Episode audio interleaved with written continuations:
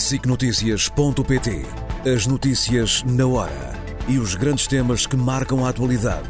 Informação em primeiro lugar, no site e na app. Os programas, as reportagens, os espaços de opinião. Tudo em SICNotícias.pt.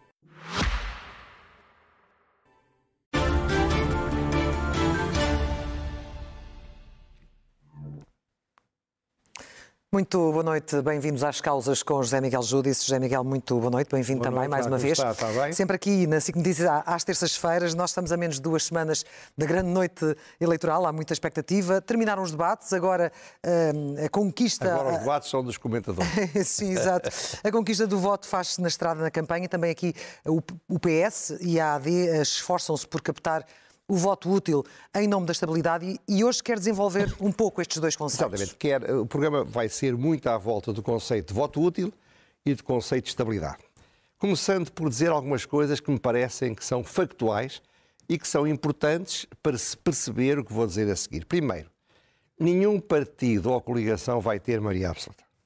Pode-se pedir. Pois, está bem, mas não A menos que tenhamos uma, uma grande surpresa, como não, há não, dois mas, anos. mas- não, mas não, sinceramente, Pois, não sabemos. ainda ficaria mais surpreendido que há dois anos. Sim. Segundo, há uma bipolarização clara entre pessoas que são favoráveis a que acabe o, o PS, isto é, tirar o PS do poder Uhum. ao fim de oito anos, e os que querem que ele fique, ou então que querem que ele, mesmo não querendo que ele fique, não querem a alternativa que se apresenta. Sim. Isto é claramente uma bipolarização. Segundo, é possível, continuo a achar que é possível, que o partido mais votado, o que será chamado para formar governo, não venha da área que vai ter mais deputados, falando aqui em direita e esquerda, na Assembleia da República. Isto é, a área que vai ter mais de 115 deputados pode não gerar o partido vencedor. No entanto, recentemente, as sondagens estão a dizer o contrário. Sim. Aliás, é a oportunidade de eu dizer que o, o, o diretor, o presidente da Aximage, contactou-me delicadissimamente, é uma pessoa com quem eu tenho uma excelente relação, apresentou os seus argumentos e as suas razões sobre porque é que a sondagem da Aximage em 22 deu o que deu. Eh, Veli com atenção.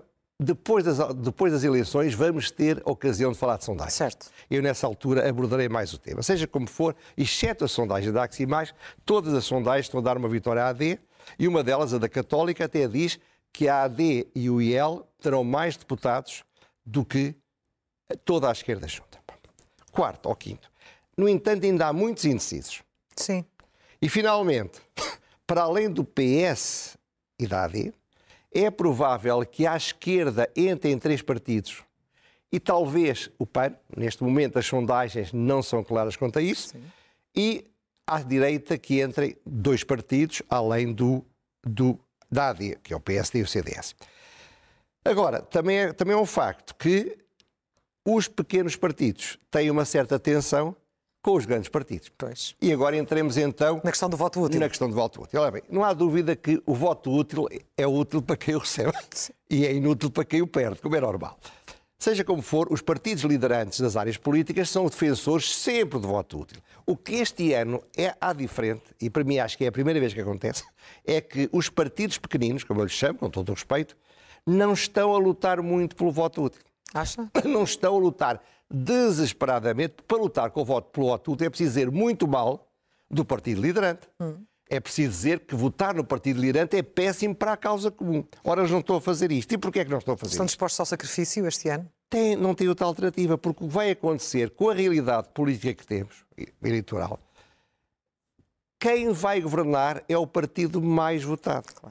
E, portanto, os partidos de direita ou de esquerda, não estou a falar do Chega, isso é outro campeonato, falaremos a seguir, que querem, até por razões ideológicas, que o adversário não governe, sabem que quanto mais crescerem, mais provável é que ganhe o partido liderante do outro lado. Que retinem, sim. Portanto, não quer dizer que eles não lutem por ter mais deputados. O que, o que quer dizer é que eles não se sentem, eles de alguma forma estão resignados.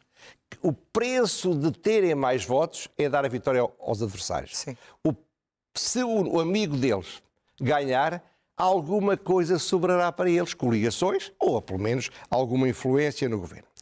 Ora bem, a AD sabe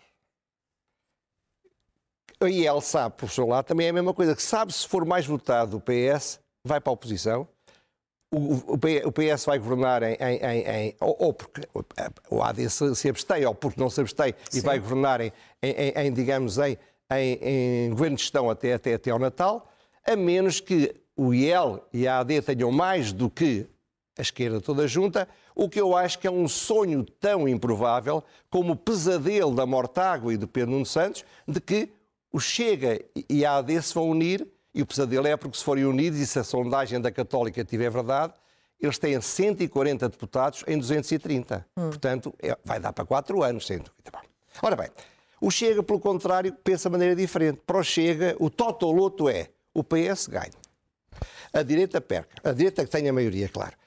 O, o, o Montenegro vai, vai, para casa ser advogado. Haja, refém do seu próprio compromisso. Exatamente. Haja uma crise no PSD, e haja uma gestão socialista durante nove, anos, durante nove meses sem poder fazer nada. Para criar a tal janela de oportunidade Portanto, nas próximas eleições. O Chega é o único que está ferozmente contra o voto curto e por isso é que ele está desesperado a lutar neste momento contra o PSD, de alguma forma, paradoxalmente ajudando um bocadinho, seja como for. O facto é que o Chega está de novo contra todos. É o único partido que realmente está de, desesperadamente contra o voto útil. Agora, do ponto de vista do sistema político, é o que me interessa. Ouça, eu não sou socialista, mas você far-me a justiça de dizer que eu, muitas vezes, defendi soluções do Partido Socialista. Porquê é que eu vou dizer isto? Eu acho que para o sistema político era bom que fosse possível que a bipolarização se mantivesse. Sim.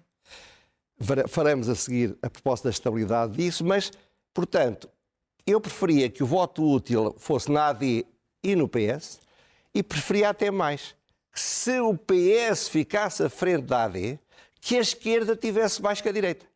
Porque em termos, em termos de sistema político era melhor. Só que o problema é este, é que é muito, é quase impossível que tenha. Porquê?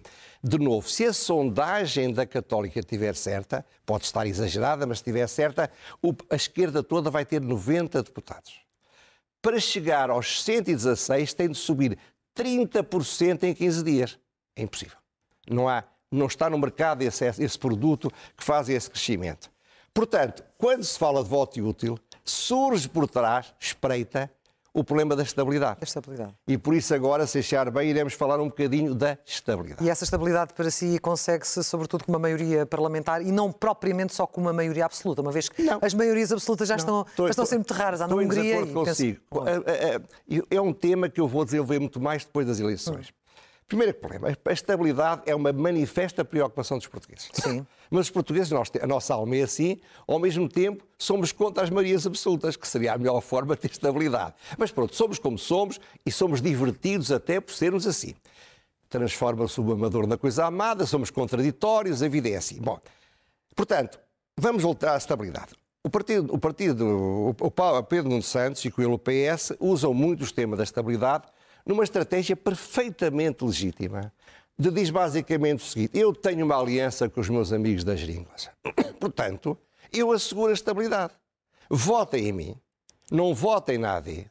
E se isso acontecer, terão tranquilos, é um, um governo magnífico, tudo correrá bem e vamos ter estabilidade.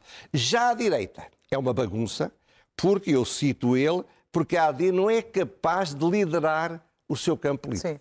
Por o que ele está a dizer. Não é capaz de o agregar, como, como a AD deveria aliar-se ao Chega para que acabasse a bagunça. Sim.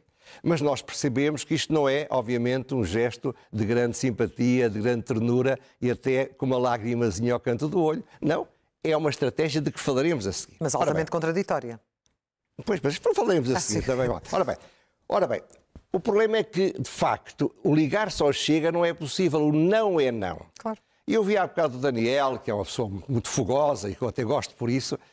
Ora bem, não, não se pode levar, levar levianamente uma afirmação de um político que diz, por exemplo, no caso da história, da história das pensões, eu demito, palavra de honra, se tiver de baixar as pensões. Isto não é uma promessa, é uma afirmação de caráter. Também não se pode levar levianamente alguém que diz não é não. Eu não vou fazer uma coligação com a Chega. Portanto, não há, de facto, maioria de governo à direita, a menos que o Chega perdesse dos 40 deputados que deve ter para ir para 5 ou 6. Não, não, não é provável, como é óbvio. É tão improvável como o resto. Ora bem, portanto, o problema é outro. Para o PS gerar estabilidade, há uma condição. É preciso que a esquerda tenha maioria no Parlamento. No Parlamento. Porque se não conseguir a maioria no Parlamento da esquerda, a solução mais instável que existe no mercado é o PS ficar à frente do, do, do, do, do da AD.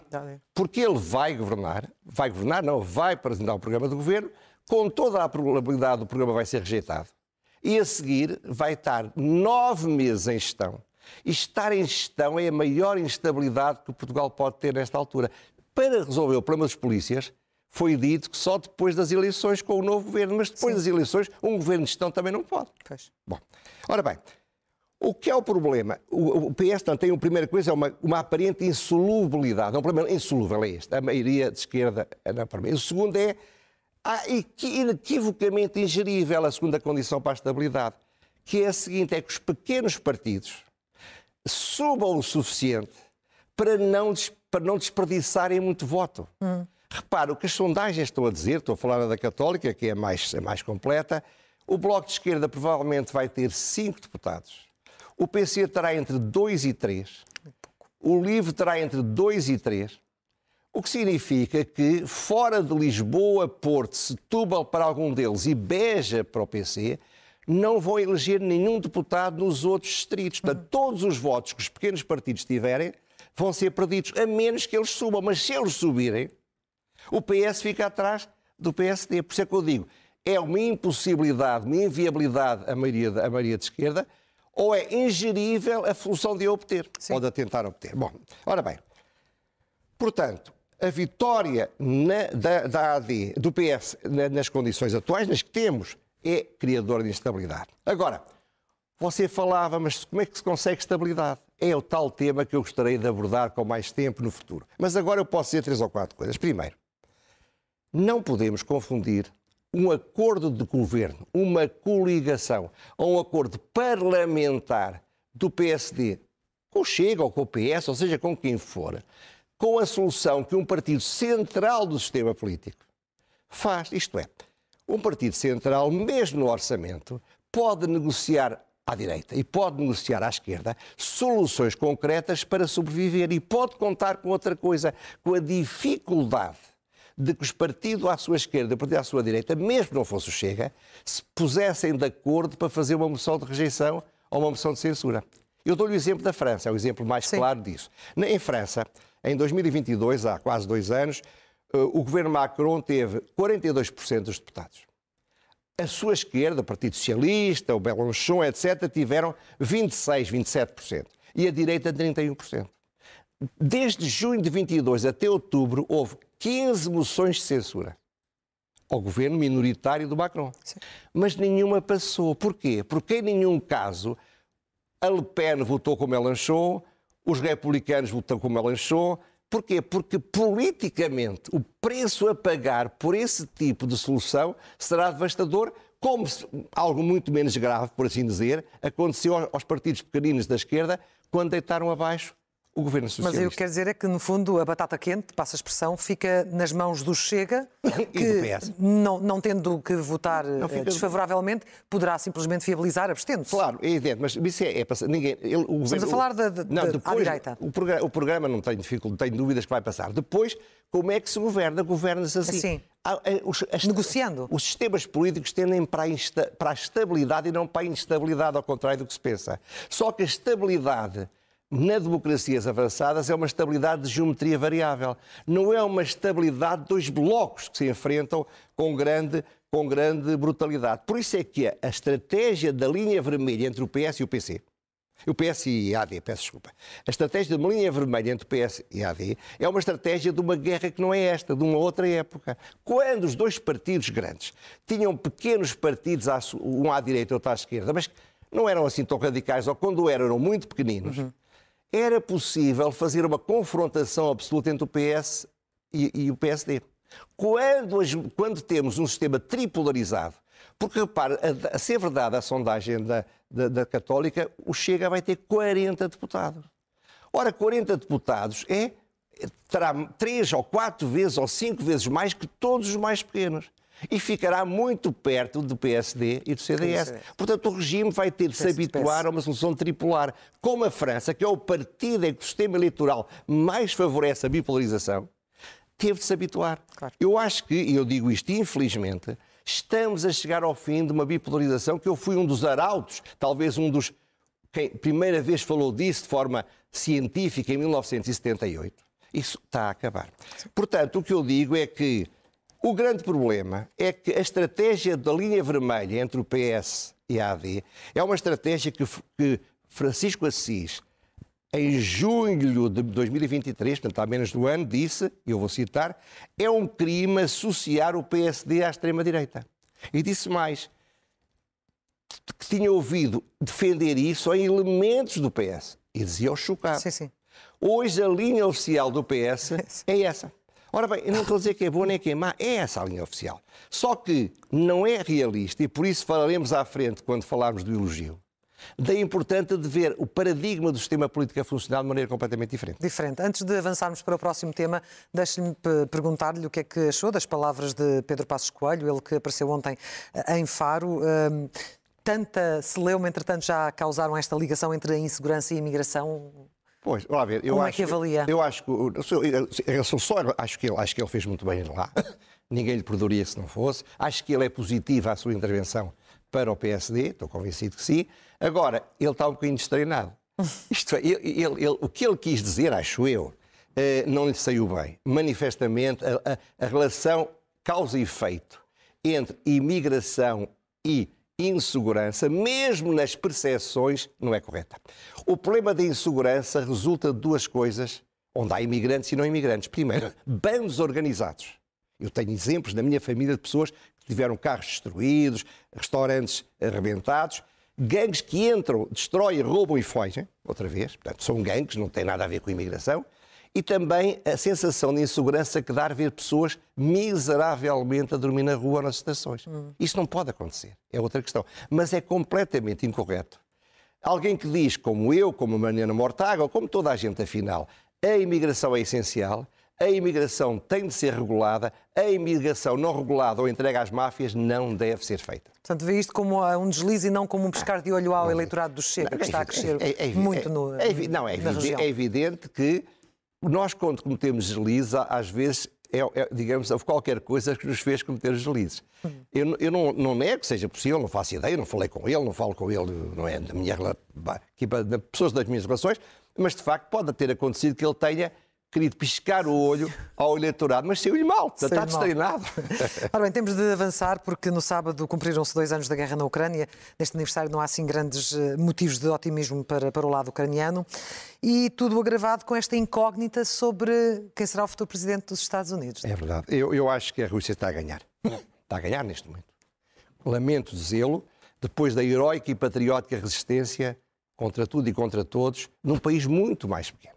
Agora, juntando a isto a previsível, ou pelo menos provável, vitória do Trump, já gerou um efeito positivo, um consenso alargado na Europa Sim. de que é preciso investir nas políticas públicas de defesa, que tenham deixado de se investir, e que é preciso rearmamento e estar preparado para a hipótese, que se deseja que não aconteça, de uma guerra na Europa. Ora bem, em Portugal este consenso é fortemente maioritário. Contra ele está apenas, claramente, o PC, mas atenção, partes significativas do Bloco de Esquerda pensam o mesmo. Não se esqueça, quando houve a invasão, o primeiro comunicado que o Bloco de Esquerda fez, depois tirou e muito bem, e eu louvo isso, foi dizer aquilo que o PC diz. Isto, a culpa disto é dos americanos e, e a Rússia não é culpada e não sei o quê. Bom, ora bem, não tenhamos ilusões. O grande problema que, eu, que me preocupa é aquilo que já me preocuparia se eu fosse vivo nos anos 30 os pacifistas Sim. Que acham que é preciso negociar com o Ogre, porque se não negociarmos com o Ogre vai haver uma guerra. Cederam em nome do pacifismo ao Hitler, o Hitler, cada vez que cedia alguma coisa, queria mais e acabou na Guerra Mundial. Ora bem, o que se passa com o Putin, eu disse há dois anos aqui, que o Putin é muito mais parecido com o Hitler do que a maior parte das pessoas pensa. Ora bem, e qual é o problema? Segundo o economista referiu esta, esta, esta, este fim de semana, os países da NATO na Europa estão a gastar, descontada a inflação, agora menos do que gastavam em defesa em 1990, depois do fim do Império Soviético Comunista. Da queda do Muro de Berlim. No entanto, neste período as despesas sociais duplicaram. Não gastar em armas prometeu gastar em pão. E ainda bem que assim foi. No entanto, não esqueçamos de outra coisa. O PIB da Rússia corresponde a 12% do PIB da União Europeia. Uma migalha. A, a população da Rússia são 33% da população da União Europeia. É. Mas o Putin gasta em defesa, em paridade de poder de compra, tanto como a Europa, como a União Europeia. Proporcionalmente muito mais. Portanto, é preciso recuperar, é preciso investir mais. E quando se começar a investir mais, eu tenho muito medo que os pacifistas e aqueles que dizem pão e não armas acabem por ter sucesso. Portanto, estou muito preocupado e era bom que em 2024 o Putin fosse travado na Ucrânia. Porque em 2025 já não sei como é que será. Vamos às rubricas habituais, começando pelo elogio.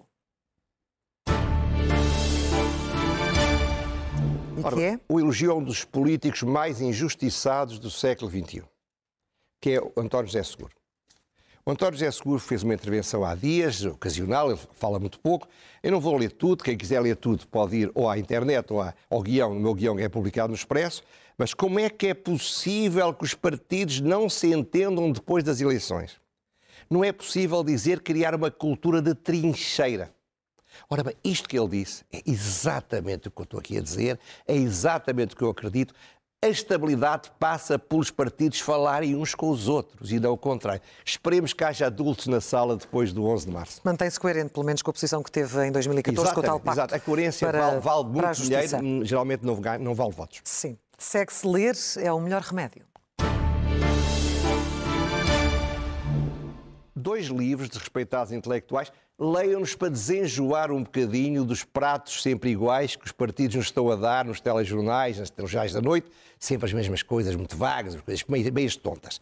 Introdução ao conservadorismo, da Dom Quixote, que é do professor de Ciência Política Miguel Morgado, vai aparecer seguramente a fotografia.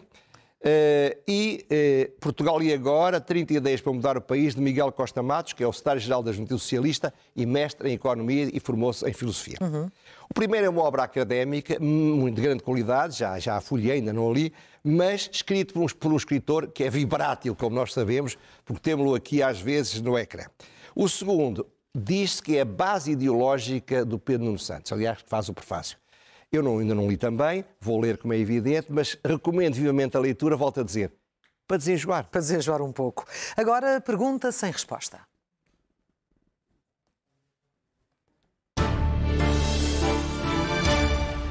Luís Paixão Martins, eu costumo dizer, o nome é um programa. É um homem muito apaixonado, saudavelmente no comentário, mas é também um grande especialista em sondagens.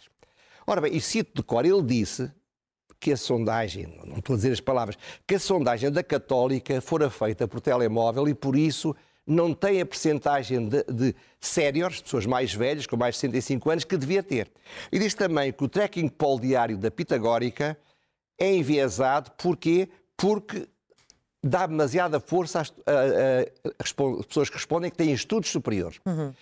Ora bem, Ambos deram vitória à AD, mas isso não é relevante. O que é relevante é que uma pessoa que sabe do que fala, que é um profissional, portanto não brinca em serviço, tenha dito que estas duas sondagens não foram feitas de acordo com as leis artes, de acordo com as regras daquela indústria. Portanto, a pergunta é esta. Quem é que esclarece se o Paixão Martins se enganou, acontece aos melhores, eu engano tantas vezes e não sou dos melhores, ou se pelo contrário ele tem razão, porque se tem razão isto é grave, alguém tem de esclarecer isto. E a fechar, a loucura mansa. Ora bem, tenho de começar por dizer, antes de aparecer a fotografia, que eu não duvido um segundo, porque o conheço muito bem, da independência e do profissionalismo do diretor do Expresso. Fique claro, porque se eu pensasse o contrário, dizia, ou pelo menos não dizia, o que estou a dizer. Ora bem, e eu vi uma fotografia que vai aparecer que vale mais de mil palavras. Eram duas sondagens que não eram simpáticas para o PS e a fotografia que o Expresso lembrou, ou alguém se lembrou no Expresso publicar, é uma fotografia humilhante para Montenegro. Montenegro. É, é, é uma fotografia, há bocado também diziam ali, vale mil palavras. Ora bem, mas isto não é o único caso. Há dias vi, eh, e podia dar dezenas de exemplos, aliás, o provedor do, do, dos leitores ou do público eh, tem-se queixado várias vezes e com muita coragem. É uma, uma, uma primeira página, eh, depois, do, depois do debate entre o Pedro Nuno Santos e o, e o Montenegro, de novo o Pedro Nuno Santos hierático poderoso e o outro sentadito ali à espera de ter vez. Mas mais do que isso, o texto que aparece e que eu leio porque ali não se lê bem, é isto. Pedro Nuno viabiliza governo minoritário da AD. Montenegro foge. Ora bem, em alguns países democráticos, os jornais, e não tem problema nenhum, dizem todos, sempre que há eleições, em quem votam. São profissionais. Qual é a sua área política? Mas têm uma área política. Em Portugal dizem que a tradição não é essa. Não é. Era bom acabar com essa treta dessa tradição, porque essa tradição, infelizmente, não é verdadeira. E uma tradição que não funciona bem é melhor deixar de ser. Portanto, recomendo a alguns jornais que digam: nós estamos aqui para apoiar aquele candidato. E para a semana há mais. Para a semana há mais, na próxima terça-feira com José Miguel Judice. Muito obrigado, José Miguel. Obrigado até... eu, até para a semana, até para, para a semana. semana vai ser, esperemos nós, um momento fantástico. Esperemos que sim, como sempre. As causas ficam por aqui. Já a seguir vamos para intervalo e depois continua a edição da noite. Boa noite.